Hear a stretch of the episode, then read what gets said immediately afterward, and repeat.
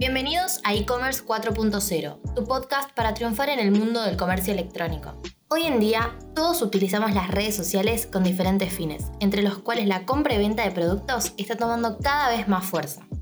Es por eso que en este capítulo consideramos fundamental adentrarnos en el tópico del social selling. ¿Qué es? ¿Cómo se implementa? ¿Cuál es su relación con el marketing automation? Todo esto y mucho más estaremos respondiendo en el episodio de hoy. Somos Snap E-Commerce. Revolucionamos la forma en que los clientes conectan con las marcas. Nos apasionan las oportunidades del mundo digital y queremos traerte las mejores prácticas para que vos y tu empresa triunfen en él. En el día de hoy nos van a estar acompañando Patricio Massa, uno de los fundadores de Snap E-Commerce, quien entrevistará a Melina Campanella, Head of Sales de ICOM en Argentina, Uruguay y Paraguay, empresa líder en marketing automation de Latinoamérica. ¿Están listos? Hola, muchísimas gracias Mica por la introducción. Así es, hoy tengo la suerte y el placer de poder entrevistar a Melina Campanella, una amiga y una gran profesional. Bienvenida Mel, es un placer tenerte acá. ¿Cómo estás? Gracias Pato y equipo, para mí también un placer, muy contenta de participar de estos episodios en donde vamos a ayudar a toda la audiencia del otro lado a meterse un poco en este lindo mundo en el que vivimos hace muchos años nosotros, que es el mundo digital y del e-commerce, ¿no? Perfecto. Bueno, en el, en el episodio anterior hablamos con Mario Miranda, CEO de Comsur, sobre los pilares del e-commerce y en este episodio queríamos hablar con vos y conocer más sobre qué es el social selling, ¿no? Y cómo aplicarlo de la mejor manera en, en mi negocio, mi tienda online. ¿Podrías contarnos así un poco con, tus palabras qué es el social selling y cómo funciona?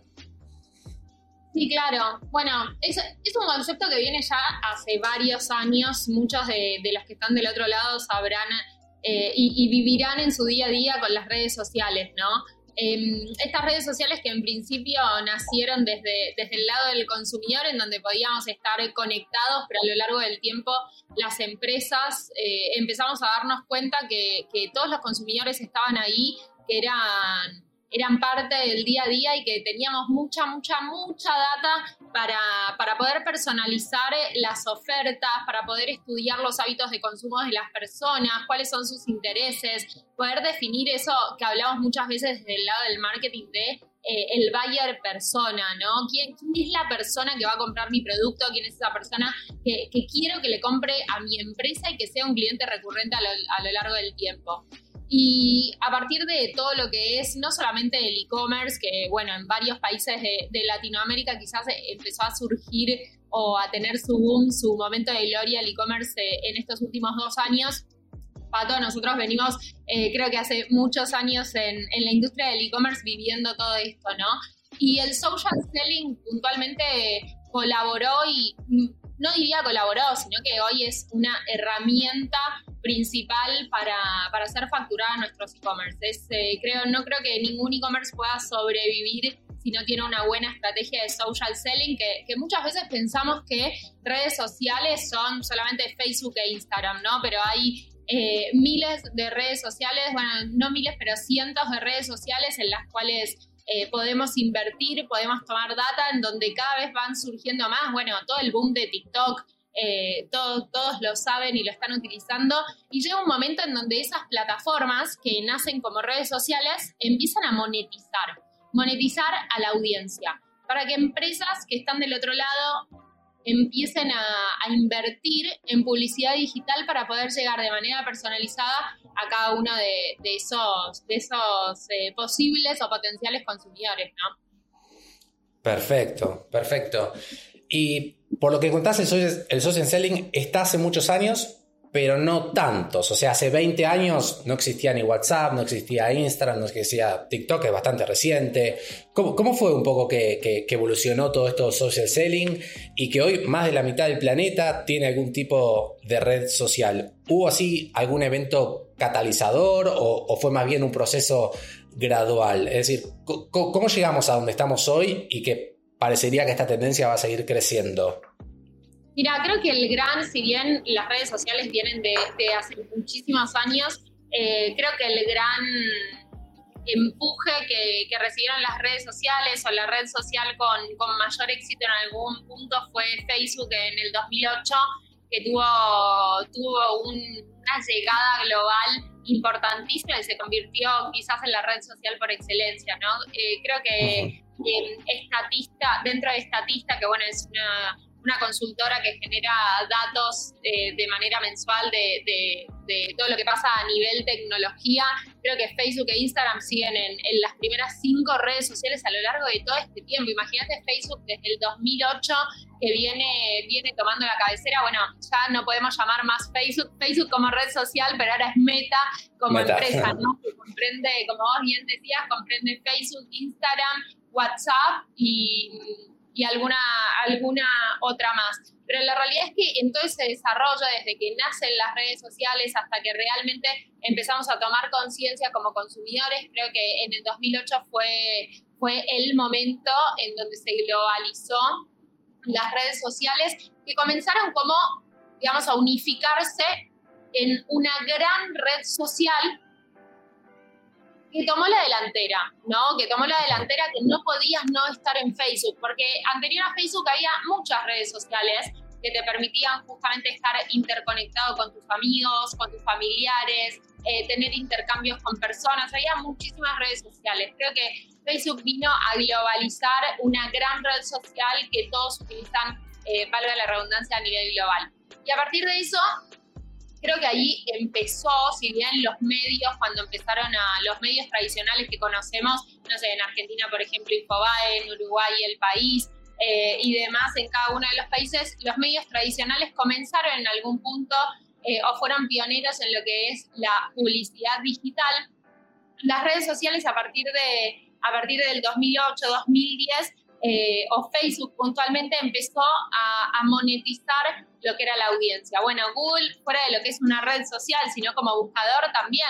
Recuerdo esos momentos hace muchos años en donde quizás con 100 dólares comprabas todas las campañas de Facebook y hoy con 100 dólares posiblemente no, no hagas nada. Y creo que el hecho de que hayan surgido más redes sociales, Facebook comprando nuevas redes sociales que iban surgiendo y bueno, alrededor del mundo como estas que quizás son las más conocidas, pero hay, hay muchísimas redes sociales como lo, contábamos antes, em, que permiten hacer que los consumidores tengan como una especie de adicción en algún punto, ¿no? A, a, esta red social y que estemos entregando como consumidores data de manera constante, estamos subiendo nuestra vida, estamos hablando con nuestros amigos, le, contamos a las redes sociales nuestro interés, todo lo que nos pasa. Y creo que, bueno, desde nuestro lado, desde el lado de, los que tenemos una solución de tecnología o los que ayudamos a las empresas a vender a través del el social selling justamente, eh, creo que ahí es eh, el momento más rico en donde las empresas realmente podemos tener datos reales, eh, KPIs de, de, todo lo que está pasando en este mundo del social para poder eh, eficientizar cada una de las campañas que estamos corriendo. Creo que estamos viviendo un momento sublime a nivel de redes sociales. No creo que termine ahora, creo que ni siquiera llegamos al punto máximo y que va a seguir creciendo a lo largo del tiempo. Bueno, llegaste a ver Snapchat, llegaste a ver TikTok, como las últimas así muy, muy, muy famosas que, fueron surgiendo. Está muy bueno eso que decís y, es cierto de cómo la estrategia de Facebook siempre de, que primero están los consumidores, ahí por ejemplo me acuerdo de Facebook en el 2008 en particular, de, cómo servía para, para quizás reconectar con algún eh, amigo o familiar que hacía tiempo que no, no, no hablabas y te servía para reconectar y después cómo después le suma Facebook la parte de monetizar y de permitirle a las marcas llegar más a, la audiencia. Y creo que está haciendo lo mismo con, WhatsApp, ¿no?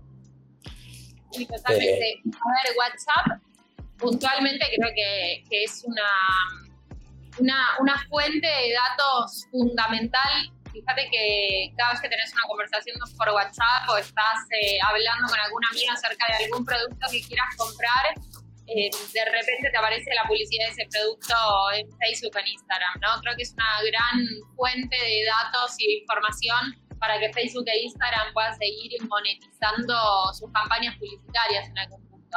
Pero bueno, ahí entra la discusión que muchas veces tengo con, con amigos, que quizás no están, no con colegas, porque sé que mis colegas piensan como yo, pero con amigos o familiares, en donde muchos te dicen, sí, pero estamos siendo pillados en algún punto. Pero por el otro lado, no necesitas buscar nada, tenés todo al alcance de la mano. Vos decís, quiero comprar una computadora y de repente abrís Instagram y tenés a todos los oferentes en Instagram mostrándote computadoras y solucionándote la vida. Yo lo veo desde el lado en el cual, eh, nada, te permite personalizar la experiencia de cada consumidor. Por un lado, todos entregamos datos constantemente.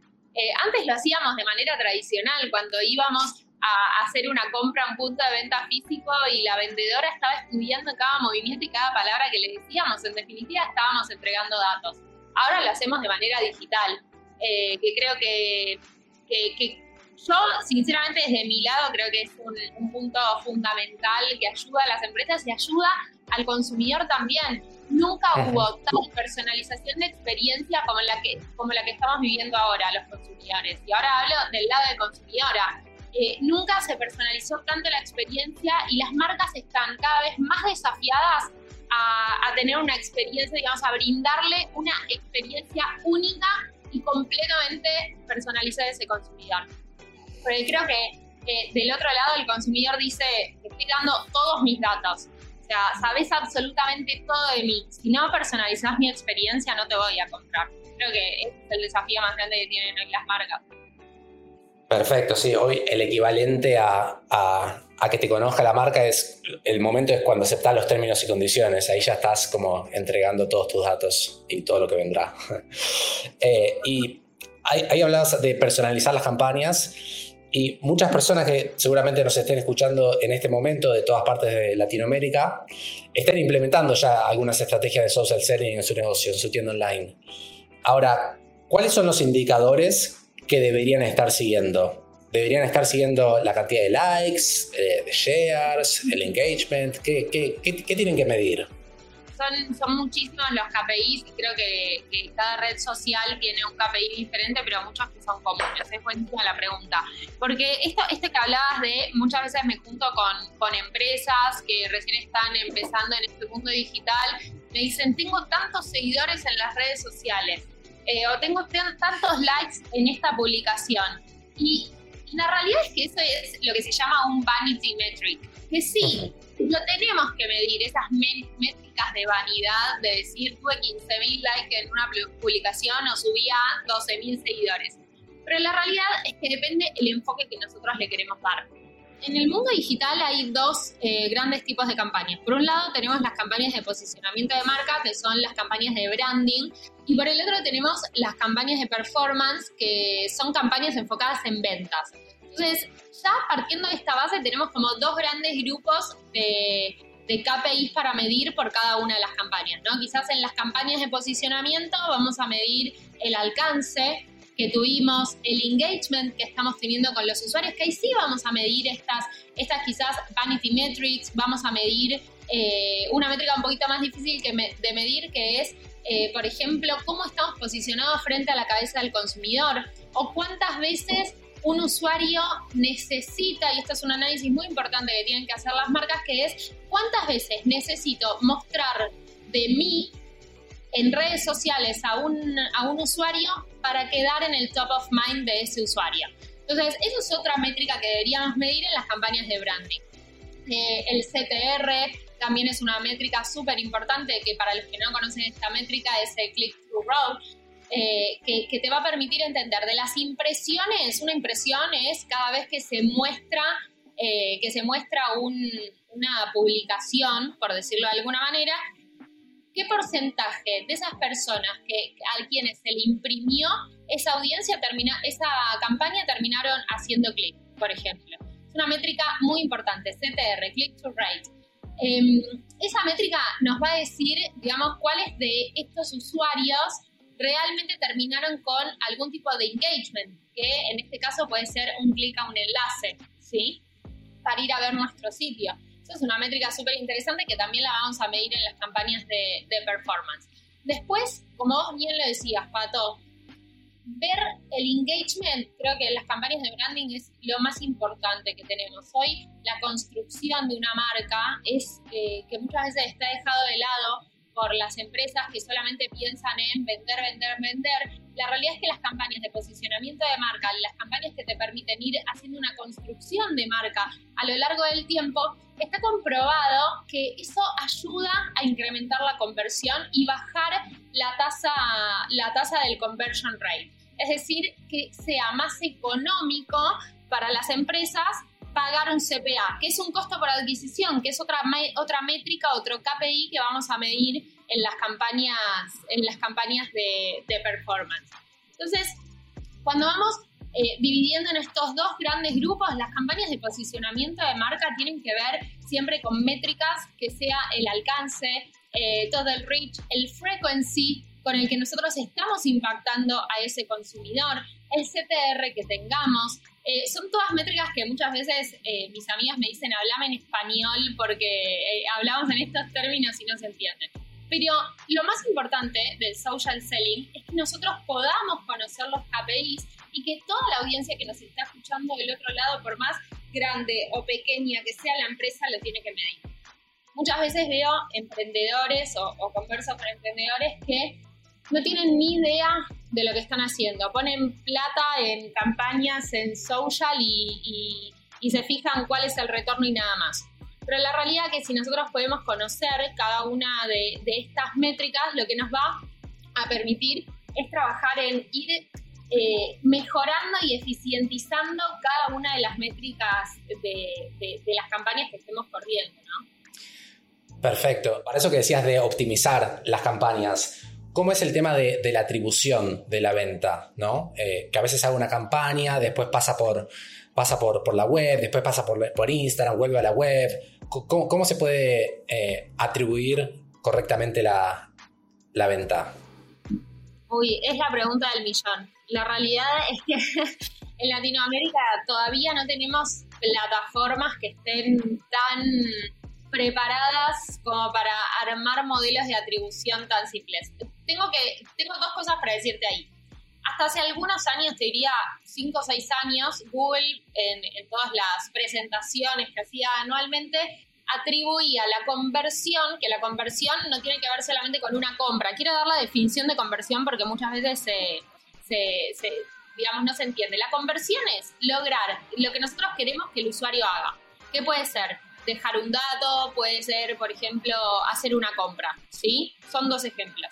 Eh, conversión no significa efectivamente hacer una compra, porque puedo ser una empresa de real estate y nadie me va a comprar una propiedad online. Mi conversión va a ser tener datos de interesados. Entonces, ya hecho, hecha esta aclaración, en esos modelos de atribución, hace algunos años Google presentaba que, digamos, se le atribuía la conversión al último clic. Se llamaba el modelo de last click. Es decir, vos hacías campañas en Facebook, campañas en Instagram, campañas en, no sé, en medios digitales, en medios digitales como Infobae o, cualquier medio. El último clic que llevaba a la conversión era supuestamente lo que terminaba logrando que ese usuario hiciera la compra. Entonces, claro, si el último clic era en Google, vos ponías como marca más dinero en Google porque pensabas que era lo que más te hacía vender. Y la realidad es que eso hace muchos años que ya no se usa más. ¿Por qué?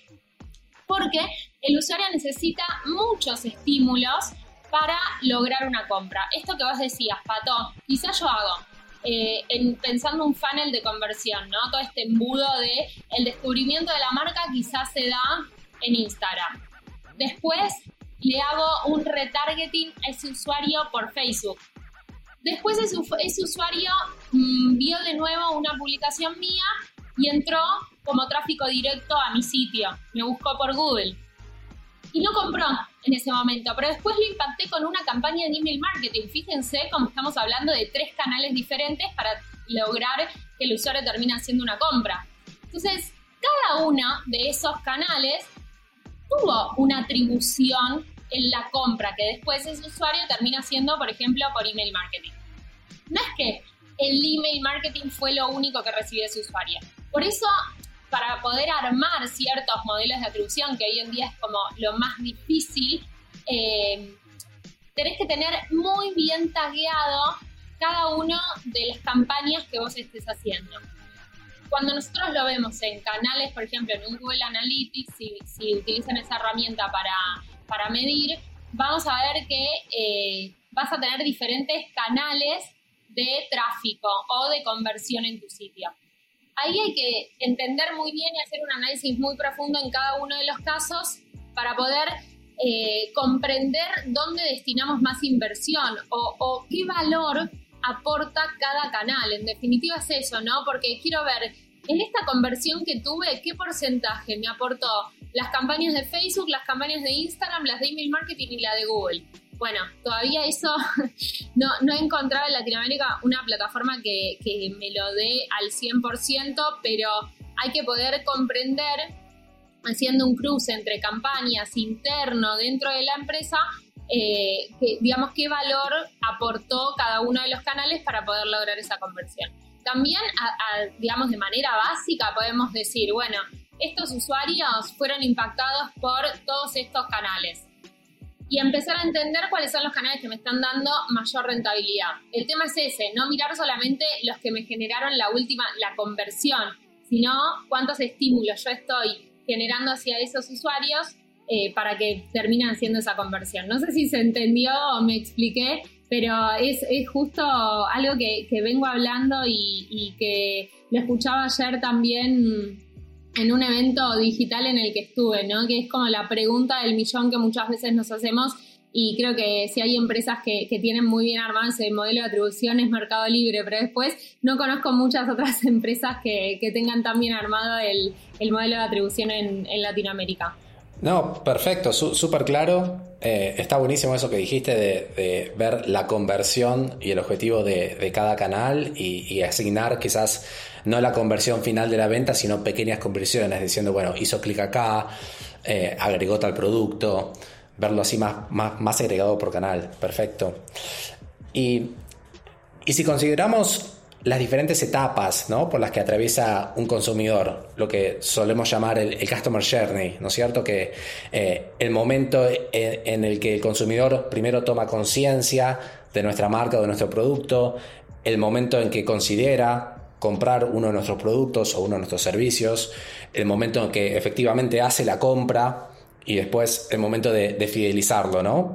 El, social selling eh, sirve para y, en particular las redes sociales, Instagram, WhatsApp, sirve para, para estar presente en, todo el Customer Journey de punta a punta, o sea, desde la consideración hasta, hasta la fidelización, o es más relevante para alguna de estas etapas en particular? No, 100%. Como te decía recién, eh, creo que el social selling, empezábamos este podcast o este episodio hablando de eh, que los consumidores nos pasamos horas en, redes sociales, entregando datos y demás. Y la realidad es que lo que tenemos que poder definir, y algo interesante que tienen las redes sociales, es que tienen campañas para todo momento. Como vos bien lo decías, si nosotros pensamos este Customer Journey, que es ese, ese viaje del consumidor eh, de nuestra mano, por lo que esto es su ciclo de vida como cliente de nuestra marca, ¿no? Porque muchas veces eh, las empresas creen que el Customer Journey se termina en esa primer compra. La realidad que eso es lo más difícil lograr la primera compra, pero después tenemos que generar recompras en el tiempo de esos usuarios. Y esos usuarios siguen estando en redes sociales. Entonces, quizás si, si pensamos en un funnel tradicional, no me voy a meter capaz en los funnels de growth marketing, pero en un funnel eh, tradicional que empieza, digamos, con la atracción de los usuarios, como hablábamos antes, te pueden descubrir por redes sociales, que, que es un gran canal. Después empezar a tener interacción que la interacción también se da en redes sociales. Fíjate que eh, encontraste una marca, la empezaste a seguir. Después esa marca eh, generó engagement con vos porque eh, sube buenas stories, porque sube reels, usa todos los formatos que tienen las redes sociales, que hay que usar todos los formatos. Un formato que más se está utilizando en el último tiempo es el formato de video, que para generar engagement con los usuarios es espectacular. Después tenés la, etapa, digamos, de después de esa interacción, eh, tenés una etapa en donde, digamos, tenés un engagement con esos usuarios, ¿no? La primera interacción no te dice que ese usuario va a terminar comprando y después, si querés, en, la última etapa tenés esa primer conversión. Pero eso sigue, sigue, porque necesitas que ese usuario te vuelva a comprar en el tiempo. Em, si pensamos en estrategias de marketing tradicional y los dice, lo dice Philip Kotler, que es el padre del marketing, eh, siempre es más caro generar una, una primera compra que una segunda compra, o sea, adquirir un cliente nuevo. Ahora, hay otras métricas en el mundo de e-commerce, eh, no solamente en el mundo de e-commerce, ¿no? En, el mundo de marketing en general, que se llaman, por ejemplo, el Customer Lifetime Value, que es la métrica que te va a decir cuánto, cuánto vale el consumidor para tu marca en todo el periodo de tiempo que sea consumidor de tu marca. Entonces ahí mi recomendación para pensar el Customer Journey es justamente entender si yo logro fidelizar a un cliente, ¿durante cuánto tiempo me va a comprar? ¿No?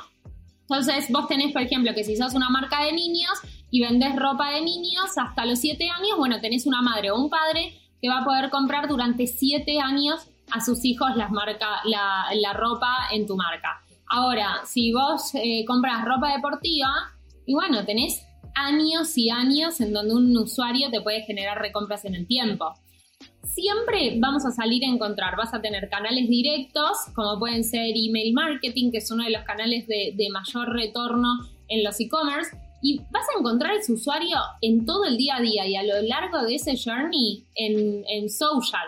Lo vas a encontrar ahí porque pasa muchas horas de su día. Lo interesante que contaba antes es que eh, las plataformas de redes sociales lo que tienen es un formato para cada momento. Una vez que vos ya hiciste una compra, te puedo hacer una campaña de retargeting pudiendo analizar lo que vos compraste. Entonces voy a personalizar la oferta, quizás a través de uso Facebook e Instagram, porque son las más conocidas, ¿no? Hay, como les decía antes, muchísimas redes. Pero van a personalizar la oferta, no, me, no deberían mostrarme el mismo producto que yo ya compré. Porque en definitiva está mal generada esa campaña. Deberían mostrarme, si yo me compré un vestido, unos zapatos para combinar con ese vestido. Entonces, acá es donde yo les decía que el desafío de las marcas es generar campañas que sean rentables y accionables, y accionables por parte de la personalización, porque si un usuario le estás mostrando un producto que me pasa constantemente, ¿eh? Eh, si un usuario vos estás mostrando un producto eh, que compró hace tres días, tu campaña de retargeting está muy mal hecha, muy mal enfocada y estás perdiendo dinero y generando una mala experiencia en el usuario esa mala experiencia puede ser que ese usuario no te vuelva a comprar en el tiempo.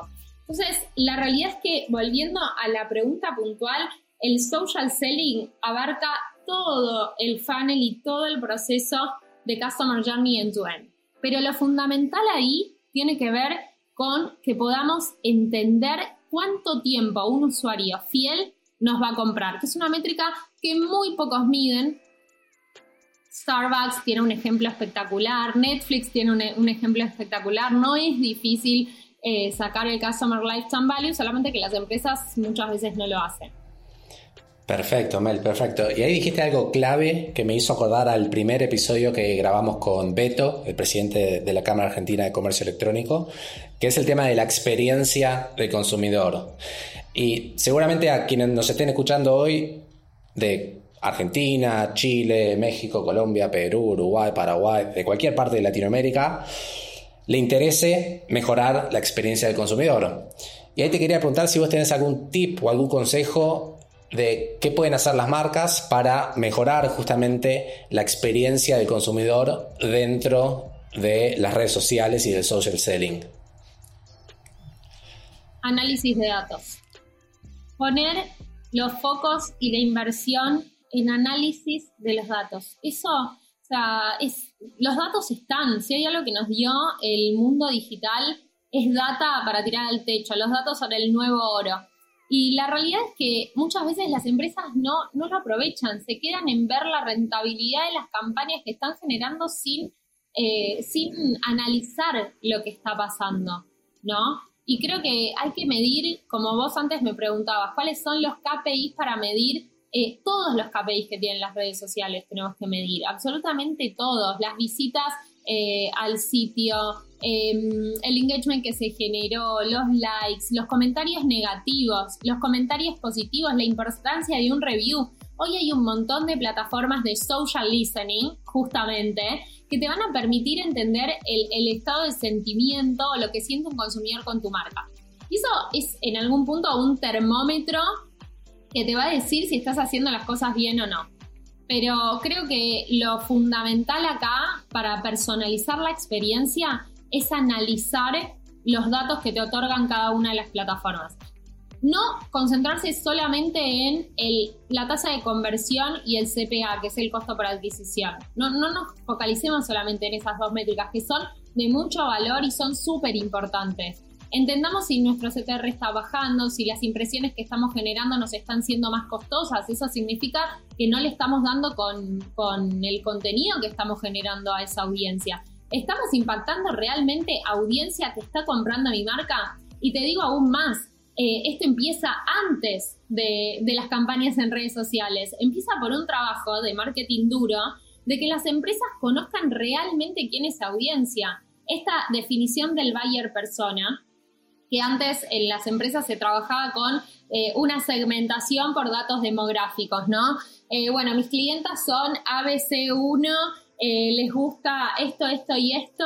No, tu clienta ya no es más esa. Tenés muchos datos que te van a definir que tu clienta es esta persona, tiene una foto, tiene un nombre, le gustan estas actividades, no le gusta esto. Entonces, cuando empezamos a, hacer esos trabajos duros de marketing, de primero definir quién es la persona que me va a comprar y no la audiencia, después empezamos a tener una correcta, una correcta segmentación, que es la clave de cualquier campaña digital, la segmentación de audiencias. Y una vez que empezamos a, tener la descripción del buyer persona, la segmentación que quiero hacer en campañas, a partir de eso es eh, en donde vamos a eh, analizar datos que nos van a permitir personalizar la experiencia de ese consumidor.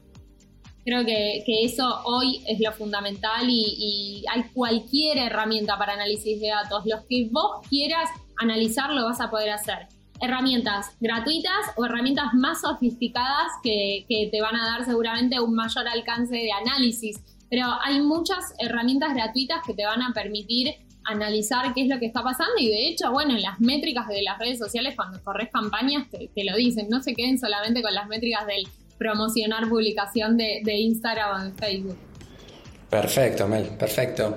Y en el, episodio anterior, el episodio 2, eh, también hablamos del marketing como pilar del e-commerce. Y vos sos parte de una de las empresas líderes en marketing automation de Latinoamérica. Para alguien que, está vendiendo online y que tiene presencia en redes, ¿cómo puede esta persona combinar todo esto del marketing automation y social selling? ¿Podrás contarnos alguna experiencia que estén aplicando eh, desde ICOM? Uy, sí, tenemos, eh, justamente desde ICOM nosotros eh, estamos integrados con, con, redes sociales. ¿Por qué? Por esto que hablábamos. Nuestra tecnología eh, hoy es una plataforma de omnicanalidad que, toma datos de todo, de todo el mundo omnicanal, ¿no? Del punto de venta físico, del punto de venta online. Hace análisis de datos, eh, define hábitos de consumo de las personas que son tus clientes y después te permite impactar por diferentes canales. Email marketing, SMS marketing, WhatsApp y uno de ellos es generar audiencias en redes sociales la importancia de la generación de audiencias, que era esto que, decíamos antes, ¿no? Eh, generar audiencias, conocer quién es mi buyer persona, no tiene que ver solamente con eh, esos datos demográficos, sino con analizar hábitos de consumo. Si yo sé que tengo usuarios que son de mayor valor para mi empresa, ¿qué tengo que hacer? Tengo que también decirle a las redes sociales, estos son los usuarios de mayor valor para, estos son mis mejores clientes genera una audiencia, que es algo que te permite, por ejemplo, Facebook eh, e Instagram, genera una audiencia de estas personas y, e impactarlo con estas campañas. Entonces, creo que hoy cualquier plataforma de, automatización tiene que tener una integración de qué es lo que está pasando en todos los canales para poder impactar con redes sociales. No existe más tener eh, plataformas por separado y estrategias por separado. Hoy estamos hablando del digital commerce, ni siquiera eh, existe hablar de on y off, es, es todo uno, digamos, el usuario es digital, más allá de que te compre en el punto de venta físico o en el punto de venta online. Experiencias de, bueno, un caso muy interesante de, que, lo presentamos como caso de éxito eh, y ganó un premio internacional, el caso de Arredo, Para los que no conocen Arredo, es uno de los principales retailers en Argentina y Uruguay de Home and Deco. Eh, tiene, bueno, 56 puntos de, de venta físico en Argentina, varios puntos de venta físico y online en Uruguay. Ellos hicieron una campaña, fíjate qué interesante, de análisis de datos. Ellos impactaban a través de campañas eh, de email marketing a una audiencia muy grande. ¿Qué pasa en las campañas de email marketing? Tenés un porcentaje benchmark de usuarios que te van a abrir las comunicaciones y otro porcentaje de usuarios que nunca te van a abrir. Esto te pasa en cualquier eh, canal digital. Entonces, una campaña muy interesante que hicieron, que fue una campaña cross-channel, impactando, digamos, combinando campañas de email marketing con social, hicieron un segmento de todos los usuarios que no estaban abriendo las comunicaciones a través de email marketing en Hotmail porque nuestra plataforma les había informado que habían entrado spam en algunas casillas. Generaba un segmento de los usuarios que en los que estaban entrando spam hicieron un custom audience en Facebook y les corrieron una campaña por ahí que decía, si estás viendo esto, tenés un 40% de descuento en tu campaña, en tu bandeja de spam sacanos del spam y utiliza el descuento. ¿Qué pasó? Los carriers, que son Yahoo, Hotmail, Gmail, AOL, los proveedores de mail te premian cuando un usuario dice esto no es spam. Ahí ya te premian. La mayoría de los usuarios lo sacó del spam, o sea que empezaron a entrar a la bandeja de entrada, o sea que tuvieron mayor probabilidad que usuarios les abran las comunicaciones y fue la campaña de mayor tracción a ventas multiplicó por tres la tasa de conversión que tenía. Esto es, una estrategia espectacular que, bueno, en conjunto con nuestros equipos armamos con, con el equipo de Arredo y ahí te habla de la importancia de que los canales estén sincronizados entre sí, ¿no? Y la importancia de que las estrategias no sean por cada canal, sino en esto que hablabas antes del modelo de atribución, no vas a tener un solo canal para poder venderle a ese consumidor. Creo que es un, lindo caso de éxito para contar de, una campaña cross-canal con social selling.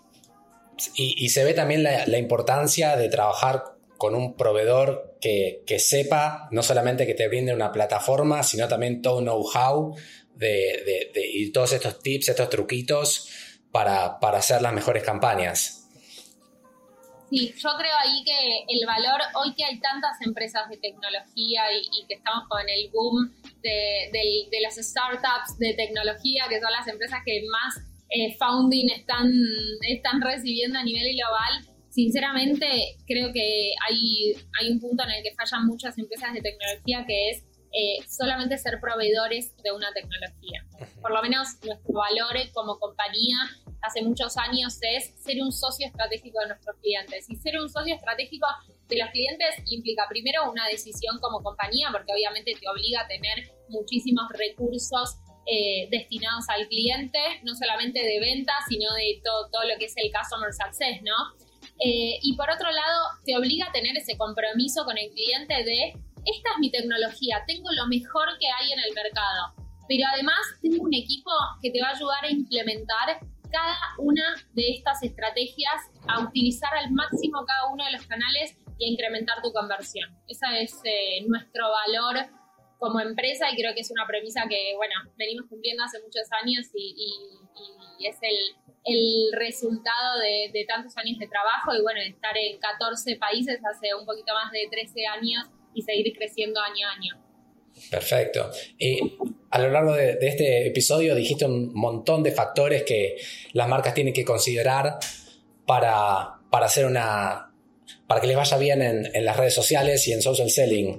Eh, dijiste un montón de consejos, de tips. Te quería preguntar si tenés algún consejo, tip que no deberían hacer las marcas, alguna, alguna mala práctica, eh, algo, algo que, que rotundamente no tengan que hacer porque está probado de que no genera buenos resultados, digamos. Saturar a la audiencia. O sea, tenés marcas que saturan a la audiencia constantemente y no se dan cuenta que, eh, o sea, con esa métrica del reach y el, y el frequency que te permiten, digamos, entender con, con cuánto con cuánta frecuencia de alcance tenés que impactar a esos usuarios, eh, muchas veces terminan saturando, haciendo que el consumidor los deje de seguir o tengan una... Eso también provoca una mala experiencia. Y no solamente provoca una mala experiencia, sino que cada métrica te va a dar más cara. O sea, cada impresión va a ser más cara para vos, cada clic va a ser más caro y cada conversión también. Creo que, eso es algo que, tenemos como, como empresas que, mirar constantemente de la no saturación de la audiencia. Y bueno, como decía antes, hoy creo que, la estrella del mundo digital es la personalización. O sea, no personalizar las campañas es un gran error eh, que cuesta muy caro, porque cuesta caro a nivel inversión publicitaria. Así que te, podría dar esos dos tips. Y la no negativización de audiencias también, bueno, ahora se me empiezan a ocurrir un montón, ¿no? Pero, pero eh, las empresas que no negativizan audiencias eh, me parece terrible. ¿Cómo, sería eso de no negativizar audiencias? Vos, digamos, cuando trabajás en diferentes campañas, puedes poner audiencias negativas para que no les llegue esa campaña que vos querés correr no sé, por ejemplo, las personas que me compran, que esta campaña que estoy corriendo de este producto no le llegue a los usuarios que me hicieron una compra en los últimos N días. Entonces, eso es negativizar, porque si yo acabo, el ejemplo que di antes, acabo de comprar unas, unos tenis y me llega la campaña con los mismos tenis a 10% de descuento, vas a generar una mala experiencia en mí. Y es algo que las marcas podrían evitarse. ¿Cómo? Negativizando las audiencias y segmentando. Perfecto, perfecto. Mel, posiblemente has escuchado de la metáfora o de la teoría del cisne negro desarrollada por el filósofo Nassim Taleb, donde básicamente habla de los sucesos que ocurren por sorpresa, ¿no? Que nadie los espera, pero pasan. Son sucesos bastante improbables, pero que pasan. Y que a priori parecen súper improbables y que para bien o para mal terminan ocasionando un gran impacto socioeconómico, como fue la pandemia hace poquito. Nadie lo esperaba, pasó y de repente todo el mundo tuvo que cambiar su, estrategia, la gente que vendía en los locales tuvo que, eh, bueno, muchos lo pusieron a, vender en el chat. Entonces, imaginando eh, un posible cisne negro, ¿qué pasa si mañana Mark Zuckerberg se levanta con el pie izquierdo y dice, ¿saben qué? Me aburrí de esto de las redes sociales, voy a enfocar el 100% de la empresa en esto nuevo de los metauniversos, ¿no? ¿Cómo crees que cambiaría el mundo desde un punto de vista socioeconómico sin todas estas redes sociales de las cuales eh, estamos súper acostumbrados? WhatsApp, Instagram, Messenger, Facebook. Eh, ¿Y cómo, cómo crees que se tendrían que adaptar las marcas a este nuevo contexto? Tremenda pregunta. no, creo que sería algo igual a la pandemia porque uno no se da una idea de la cantidad de empresas que viven de, del social selling. Como te decía antes, no hay ningún e-commerce que, pueda vivir sin social selling y, seguramente sean la primera o segunda fuente de facturación en los e-commerce. Eh, no solamente en los e-commerce, ¿no? sino en, el punto de venta físico también. Como decíamos, los usuarios, eh, los usuarios eh, de Facebook siguen creciendo año a año, los usuarios de Instagram, los usuarios de todas las redes sociales siguen creciendo. y la realidad es que es un canal de venta para las empresas fundamental. Creo que sería un, un, como decís, un cisne negro que vería obligada a las empresas a reconvertirse. Creo que nadie siquiera lo piensa. Creo que no está en la mente de ninguna empresa decir, ¿qué pasa si mañana no, no, existen más las redes sociales? ¿Cómo vendo? ¿Qué tengo que volver al, mundo tradicional? No sé, me tengo que enfocar solamente en, Mercado Libre, eh, en plataformas, bueno, no solamente en Mercado Libre, ¿no? En plataformas de... Em, en plataformas como Mercado Libre, Marketplaces, eh, bueno, hay otros canales. Google no es una red social y es una fuente, es quizás la primera, siempre está entre las primeras tres fuentes de, facturación de un e-commerce o cuando los usuarios eh, eh, quieren salir a hacer una compra. ¿Recordá ese eh, viejo libro de Google, el SMOT, Zero Moment of the Truth? El, momento cero de la verdad, en donde el consumidor ya está educado a hacer su primera su primera consulta de manera digital y después ya ir a hacer una compra, aunque sea al punto de venta físico, informado de ese producto. Bueno, creo que nuestros esfuerzos, si mañana no existen las redes sociales, deberían estar enfocados en los demás canales que tenemos para, encontrar a los consumidores, que no son solamente las redes sociales, digamos, las redes sociales son eh, algunas fuentes de facturación que tenemos con que tenemos para, para generar, pero bueno, canales directos, email marketing, eh, todo lo que tiene que ver con, empezar a eh, esto que decíamos recién, eh, marketplaces, será el momento de que los marketplaces sigan creciendo, que vienen creciendo hace muchísimos años. La verdad que es una respuesta que no tengo porque es impensado, pero ahora haciéndome esta pregunta te, digo lo primero que se me viene a la cabeza. No, y, está buenísimo y dijiste un punto clave que o, estos, estos canales, Instagram, WhatsApp, Facebook Messenger, son canales que uno tiene control, pero hasta ahí, de hecho casi que no tiene control, porque así podría desaparecer, pero también pueden cambiar los precios. Eh, y hay canales en donde uno sí tiene más control, como, como los que maneja Icon, que es el email marketing, por ejemplo. Total, totalmente, porque lo que tenés es que el usuario te dio ese dato de tanto valor que también al mismo tiempo es un dato que tenés que cuidar como oro, ¿no? Porque es muy fácil que, que ese usuario, lo que decíamos de la personalización, segmentación, es muy fácil que ese usuario se borre de tu base de datos y no le podés mandar más nada, sobre todo con las leyes de privacidad de datos que, que están surgiendo hoy en día. Entonces, eh, creo que hay otros canales que muchas veces no, no están explotados o que muchos no conocen que te van a permitir sobrevivir y bueno, si desaparecen las redes sociales, eh, esos canales crecerán o surgirán nuevos canales. Creo que estamos en, un momento en el que ni siquiera tenemos eh, conciencia de todo lo que está por venir a nivel digital. Tal cual, tal cual. Bueno, Mel, te queremos agradecer muchísimo de parte de todo el equipo de Snap e-commerce y gracias por ser parte de este tercer episodio. Gracias al equipo de marketing también por hacer esto posible y de vuelta, muchísimas gracias Mel por todo tu tiempo y fue un gusto tenerte acá. Gracias, un placer para mí, un honor que me inviten y, me encanta estar acá, me encanta Snappy Commerce, ya lo sabes, así que un placer, me encantó y me divertí mucho. Muchas gracias Mel. Muchísimas gracias Pato y Melina. Hasta acá llegamos por este episodio. En el próximo estaremos hablando sobre el concepto de comercio conversacional y cómo lograr una buena estrategia del chat commerce. Nos vemos la próxima.